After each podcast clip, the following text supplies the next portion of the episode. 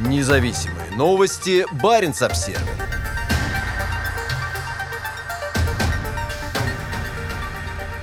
Строительство крупного морского порта в Обской губе продолжается. Организаторы проекта уверяют, что новый арктический морской терминал «Утренний» будет готов к работе в 2022 году. Сейчас середина декабря, и судоходство вдоль побережья Российской Арктики практически прекратилось, за одним исключением. В Обской губе судов по-прежнему много. Одним из главных пунктов назначения для приходящих сюда судов выступает терминал «Утренний Новотека», который сейчас строится на восточном берегу Мелководного залива. На второй неделе декабря в районе Утреннего находилось 12 судов, в том числе 8 грузовых. Ледовая обстановка ухудшается, и обеспечением ледовой проводки занимаются два ледокола, в том числе атомный Ямал. Судя по ледовым картам Российского арктического и антарктического научно-исследовательского института, толщина ледового покрова на некоторых участках Обской губы сейчас составляет от 30 до 100 сантиметров. Терминал «Утренний» будет обслуживать проект «Арктик СПГ-2», являющийся сейчас приоритетным как для госчиновников, так и газовой компании «Новотек». Создание значительной части новой инфраструктуры финансируется из федерального бюджета, отвечает за работы госкорпорация «Росатом». В пространном интервью газете «Коммерсант» директор дирекции Северного морского пути Росатома Вячеслав Рукша уверяет, что строительство терминала «Утренний» завершится в 2022 году. Летом и осенью этого года для расширения судоходного канала в мелководной губе с ее дна было извлечено более 32 миллионов тонн грунта. По словам Рукши, строительные работы идут с опережением графика и проблем с буксировкой производственных платформ «Новотека» для «Арктик СПГ-2» не возникнет. Рукша также сказал об отсутствии сейчас проблем с финансированием строительства морского канала. Ранее сообщалось, что Росатому не хватает на эти работы более 100 миллиардов рублей. Вопрос этот решен, подчеркнул представитель Росатома. Минфин. Великий Минфин, как всегда, сказал он в интервью коммерсанту. После завершения строительства, предположительно в 2024 году, на Арктик СПГ-2 будет производиться почти 20 миллионов тонн СПГ в год. По словам главы Новотека Леонида Михельсона, до 80% этого объема пойдут по Севморпути на восток азиатским покупателям. Планируем, что ввод новых ледоколов ЛК-60 уже в этом десятилетии позволит использовать все трассы СМП круглогодично, рассказал он ТАСС. Начало работы Arctic SPG-2 запланировано на 2023 год. Баренц-Обсервер Верховный суд Норвегии отклонил иск о запрете бурения нефтяных скважин в Арктике. 22 декабря высшая судебная инстанция Норвегии отклонила иск, поданный тремя экологическими организациями, и вынесла решение в пользу правительства, разрешившего бурение разведочных скважин в Баренцевом море. Голосование и вынесение решения всеми 19 судьями Верховного суда транслировалось в прямом эфире. Основной вопрос, на который должны были ответить судьи, заключался в том, не нарушает ли разрешение на бурение в водах Арктики статью 112 Конституции. Эта статья накладывает на государство обязанность принимать меры, гарантирующие право граждан на безопасный климат, в том числе и для будущих поколений. Голосование не было единогласным. Четыре из 19 судей сочли, что лицензии на разведку нефти в Баренцевом море должны быть объявлены недействительными по климатическим соображениям. В 2016 году экологи подали в суд на норвежское государство за открытие в Баренцевом море новых участков для геологоразведки в рамках 23-го лицензии лицензионного раунда. Благодаря этому решению Норвегия сможет продолжить разведку углеводородов на шельфе на севере страны. Организации «Природа и молодежь», «Друзья Земли», «Гринпис» и «Бабушки и дедушки за климат» разочарованы решением. Мы возмущены этим решением, которое оставляет молодежь и будущие поколения без конституционной защиты. Верховный суд предпочел остаться верным норвежской нефти, а не нашему праву на благополучное будущее. Молодежь Норвегии, борющаяся против бурения нефтяных скважин в Арктике, привыкла к разочарованию, и мы продолжим нашу борьбу. На улицах, в кабинетах для голосования и в суде, если это необходимо, заявила глава Организации природы и молодежь Тереси Хугсмир Войе. Глава норвежского отделения Greenpeace Фруди Плейм назвал вердикт абсурдным. Это абсурд, что наше право на пригодную для жизни окружающую среду не может быть использовано для того, чтобы остановить деятельность Норвегии, которая на наносит самый большой вред нашему климату и окружающей среде. Мы разделяем возмущение молодежи Норвегии по итогам этого решения. Сейчас организации рассматривают возможность подачи апелляции в Европейский суд по правам человека. Норвегия недавно потеряла свое место в индексе человеческого развития ООН из-за значительного углеродного следа нефтяной промышленности, в которой видят угрозу качеству жизни людей. В ноябре правительство объявило о выделении еще 136 участков в водах севера страны, примерно половина которых расположены в северной части Баренцева моря, между 73 и 74 градусами северной широты. В случае одобрения они станут одними из самых северных районов морского бурения в мире. Эта осень оказалась в Европе самой жаркой в истории наблюдений, а в начале ноября средняя температура в Арктике превышала норму на 6,7 градуса. Декабрь начался с того, что в ряде мест российской Арктики температура превысила норму более чем на 20 градусов. Норвегия и Россия являются крупнейшими производителями нефти на севере. Баренц-Обсервер Грузопоток по Севморпути бьет рекорды. В 2020 году по российскому арктическому маршруту перевезено более 32 миллионов тонн грузов.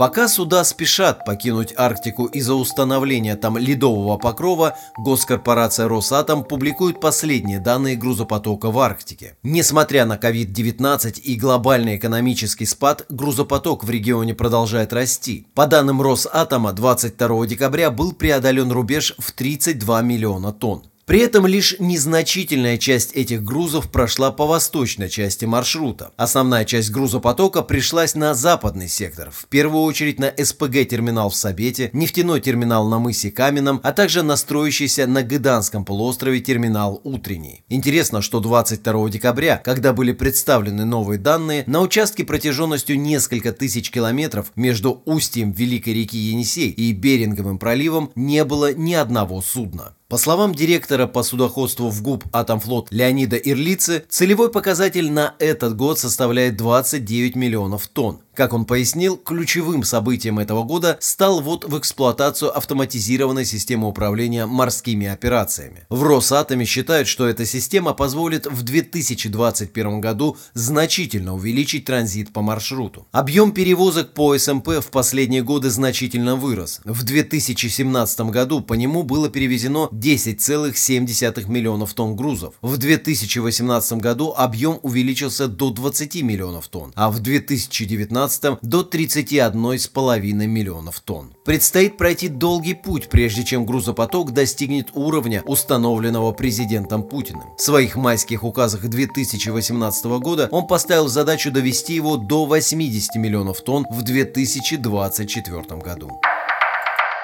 Баренц-Обсервер на шельф российской Арктики пришли герои войны и патриотизм. Игорь Сечин и его нефтяная компания «Роснефть» дают новым арктическим месторождениям имена советских военачальников. Дух патриотизма проникает на самый крайний север России и даже на богатое полезными ископаемыми дно Северного Ледовитого океана. Названия всех новых шельфовых месторождений Роснефти связаны со Второй мировой войной и ведущими советскими военачальниками. Последним из них в середине декабря этого года стало месторождение маршала Рокоссовского, расположенная на одном из крупных лицензионных участков компании в Карском море. Как сообщает компания, его запасы оцениваются в 514 миллиардов кубометров природного газа и 53 миллиона тонн конденсата. Маршал Рокоссовский родился в Польше, но много лет служил в Красной армии. Он считается одним из самых выдающихся командиров Второй мировой войны. В конечном итоге он стал маршалом Советского Союза. В послевоенные годы он также занимал пост министра обороны Польши. О новом месторождении объявлено всего через несколько дней после того, как Роснефть рассказала еще об одном новом месторождении в Арктике, которое назвали в честь маршала Жукова. Его запасы составляют около 800 миллиардов кубометров газа. Оба месторождения были открыты этим летом при бурении в Карском море. Как подтвердил Игорь Сечин, в этом году две буровые установки по заказу его компании работали в акватории архипелага Новая Земля. Бурение поисково-оценочных скважин Викуловская и Рогозинская началось 22 июля. Его вели две буровые, которые отбуксировали туда из Мурманска. Скважины расположены на лицензионных участках восточно-приновоземельской 1 и 2, недалеко от того места, где Роснефть в партнерстве производстве ExxonMobil открыла крупное месторождение в 2014 году. Этому месторождению дали название «Победа». Этим летом по заказу Роснефти буровое судно «Бавинит» занималось изучением огромного северокарского лицензионного участка, простирающегося до 80-й параллели. Как сообщается, он стал самым северным участком российского шельфа, где осуществлялось бурение. Всего у Роснефти 28 лицензионных участков на шельфе Арктики. Баренц-Обсервер Потанин. Для Нарникеля это событие историческое. 23 декабря отравляющий природу плавильный цех в Никеле закрылся навсегда. Сегодня состоится символическое событие – плавка последнего ковша, после чего плавцех будет закрыт, сказал президент Норникеля Владимир Потанин в среду, когда был слит металл из последней из трех металлургических печей плавильного цеха, расположенного у российско-норвежской границы. Потанин стал миллиардером благодаря никелю, меди и платине, производимым компанией на Кольском полуострове и в Сибирском Курском Норильске. Сегодня он считается самым богатым человеком России. Норникель был худшим по экологии, но теперь делает серьезные шаги в направлении зеленой экономики. Норникель – ведущий мировой производитель металлов, необходимых для развития чистых энергетических технологий и возобновляемой энергетики. Никель, например, пользуется большим спросом у производителей аккумуляторных батарей для электромобилей, продажи которых в 2020 году вышли на новый уровень. По словам мировых автопроизводителей, это только начало новой транспортной революции. Это позволит нам говорить о том, что на карте нашей страны, на карте мира появилась экологически продвинутая компания, которая при этом еще и производит товары для зеленой экономики, заявил Потанин. Он подчеркнул, что закрытие загрязняющего природу цеха в никеле – это лишь начало пути компании к экологически чистому производству. Вслед за закрытием плавильных мощностей в поселке Никель мы модернизируем металлургическое производство в Мончегорске, включая строительство новых современных мощностей. Нам важно, чтобы наше собственное производство отвечало современным требованиям, сказал Потанин.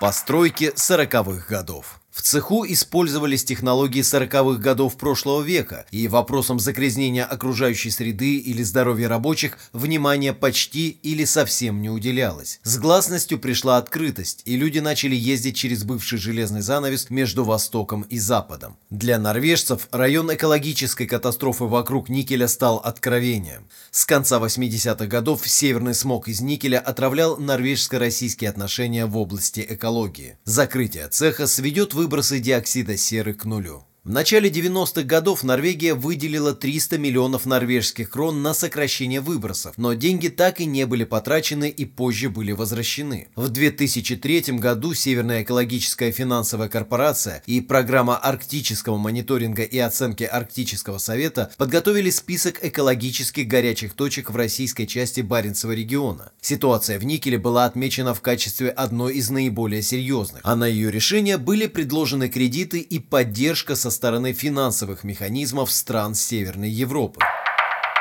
Другие подразделения. Как сообщили в компании, после закрытия плавцеха в Никеле производственная цепочка будет скорректирована. Концентрат обогатительной фабрики в Заполярном будет поступать в узлы отгрузки концентрата, откуда будет поставляться потребителям. В Норникеле заявляют, что персоналу в Никеле были предоставлены социальные гарантии, комфортные условия для перехода работников на другие производства компании, программа переобучения и пенсионная программа. Из 660 сотрудников плавильного цеха 7 72% предпочли продолжить работу в подразделениях компании. Большинство из них уже трудоустроено, а процедура приема на работу остальных будет завершена в ближайшее время.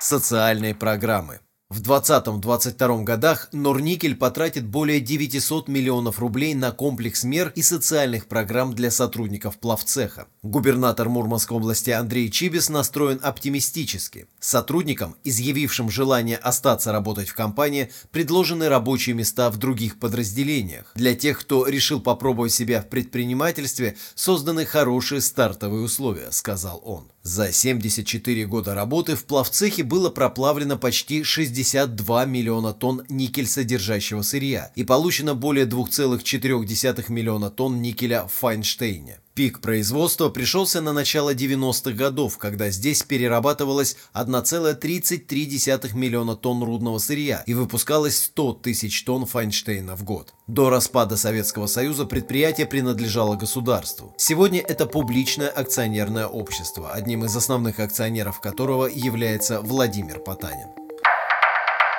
Баренц-обсервер В пожаре на верфи в Зато обвиняют нелегальных мигрантов. Правоохранительные органы обнаружили пятерых иностранных рабочих, у которых не было разрешительных документов на пребывание в закрытом городе Полярный на Кольском полуострове. Все пятеро нелегальных мигрантов занимались разделкой большого десантного корабля Северного флота «Митрофан Москаленко». Пожар на корабле случился 8 декабря, и сейчас следствие считает, что его причиной могли стать действия пятерых иностранцев, сообщает региональный новостной портал «Северпост». Полярный входит в состав закрытого административно-территориального образования Александровск, частью которого также является город Снежногорск. Судоремонтный завод номер 10 «Шквал», расположенный в губе Пала в Полярном, уже много десятилетий занимается ремонтом и утилизацией атомных подводных лодок. Как сообщает мурманский телеканал ТВ-21, сейчас часть территории завода сдана в аренду частному предприятию ООО «Феникс», которое и несет ответственность за утилизацию корабля, где случился пожар. Как сообщает мурманский телеканал ТВ-21, сейчас часть территории завода сдана в аренду частному предприятию ООО «Феникс», которое и несет ответственность за утилизацию корабля, где случился пожар. До сих пор не ясно, как иностранные рабочие, не имея разрешения на пребывание в ЗАТО, смогли пройти через КПП. По данным Северпоста, они приехали в Полярный в июне и жили на плавкране, не выходя за территорию завода. Информации о гражданстве всех пяти нет. Недалеко от Полярного находится Белокаменка, где на огромном строительном проекте Новотека работают тысячи вахтовиков из Таджикистана и Кыргызстана. Однако связи между заводом в Полярном и работающими в Белокаменке строительными компаниями нет. Баренц-обсервер В Плесецке запустили вторую за год противоспутниковую ракету.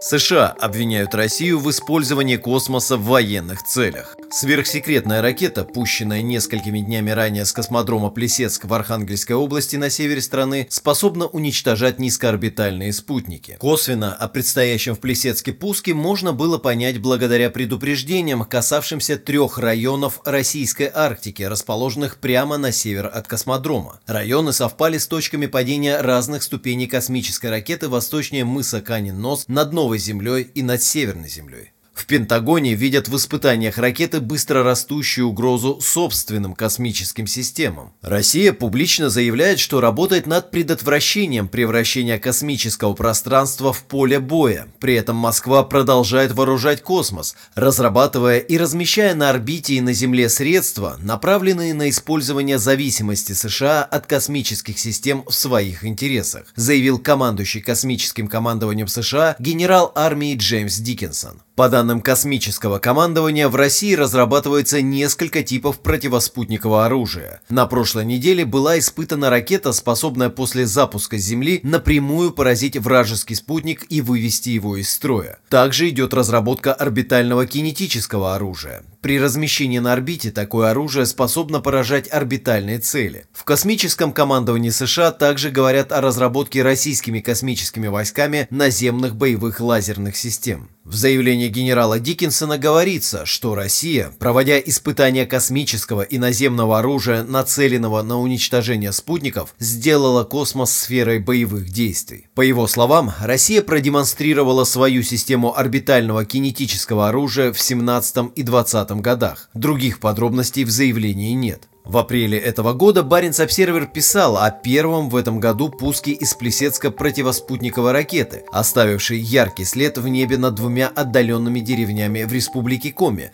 расположенными севернее космодрома. Баренц-Обсервер Платформа «Северный полюс» спущена на воду. Уникальное судно должно совершить свой первый рейс во льдах в период председательства России в Арктическом совете.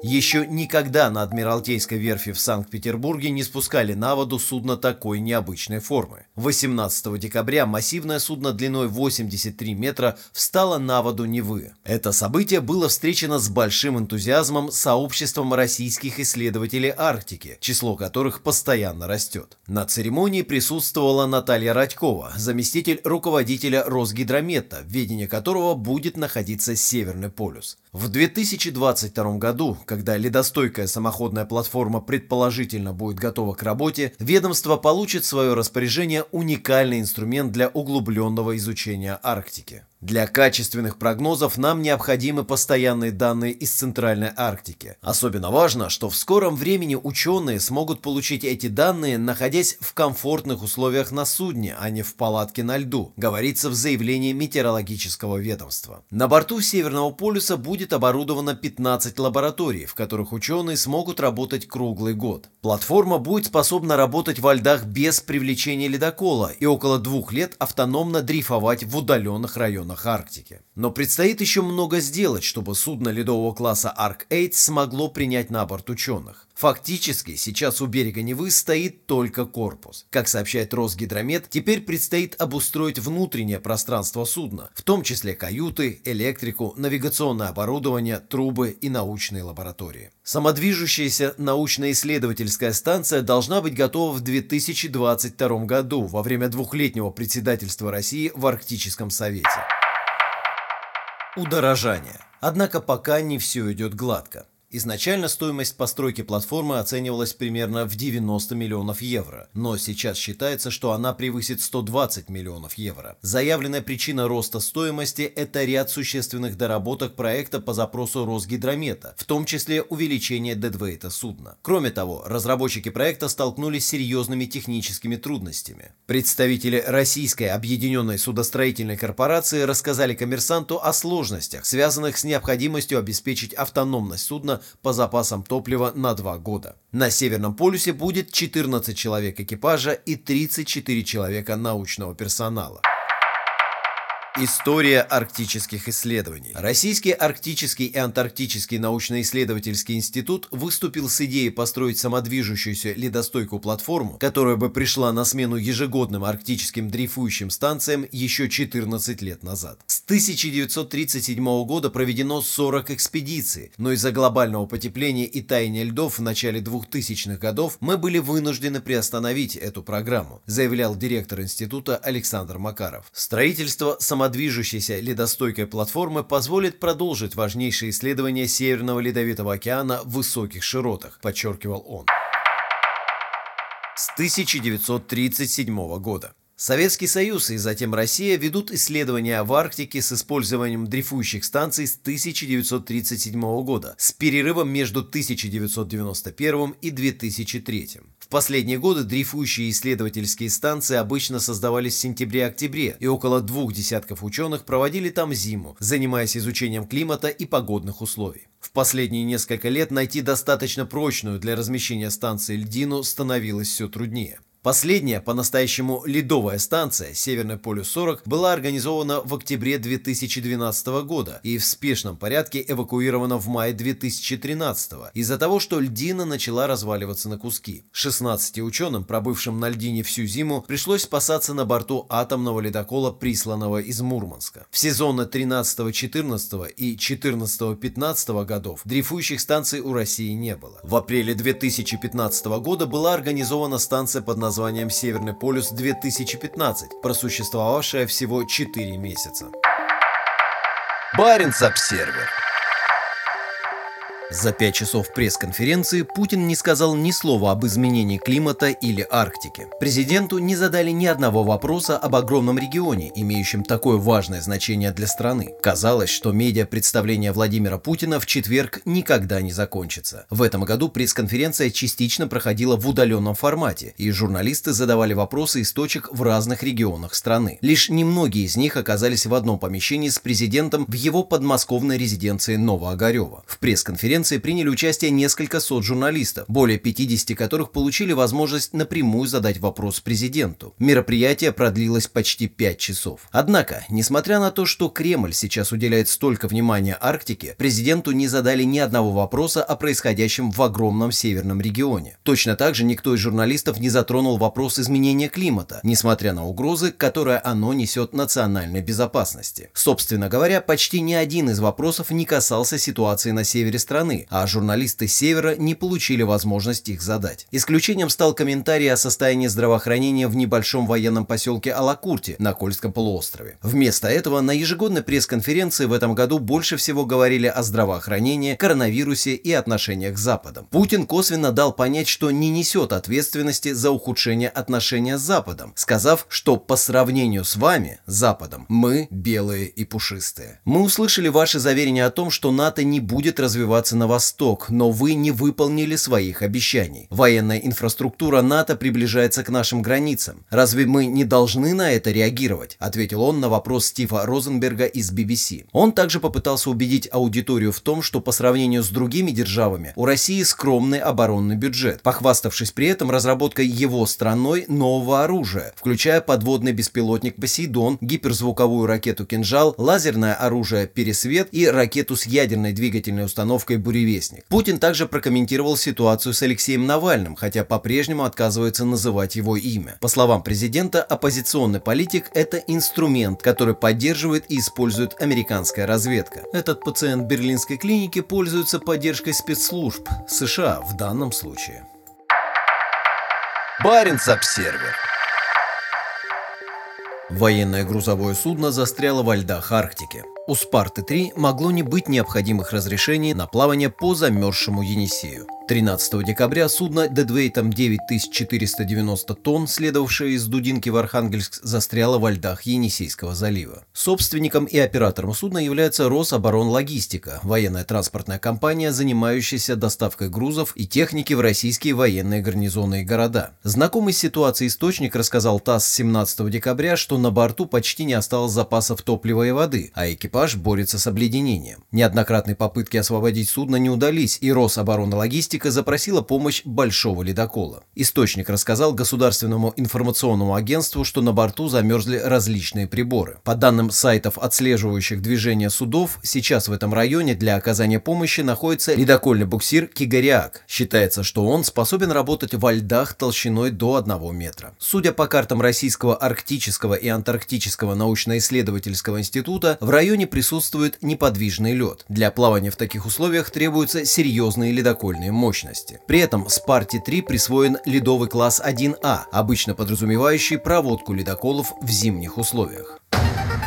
Независимые новости. Баренц-Обсервис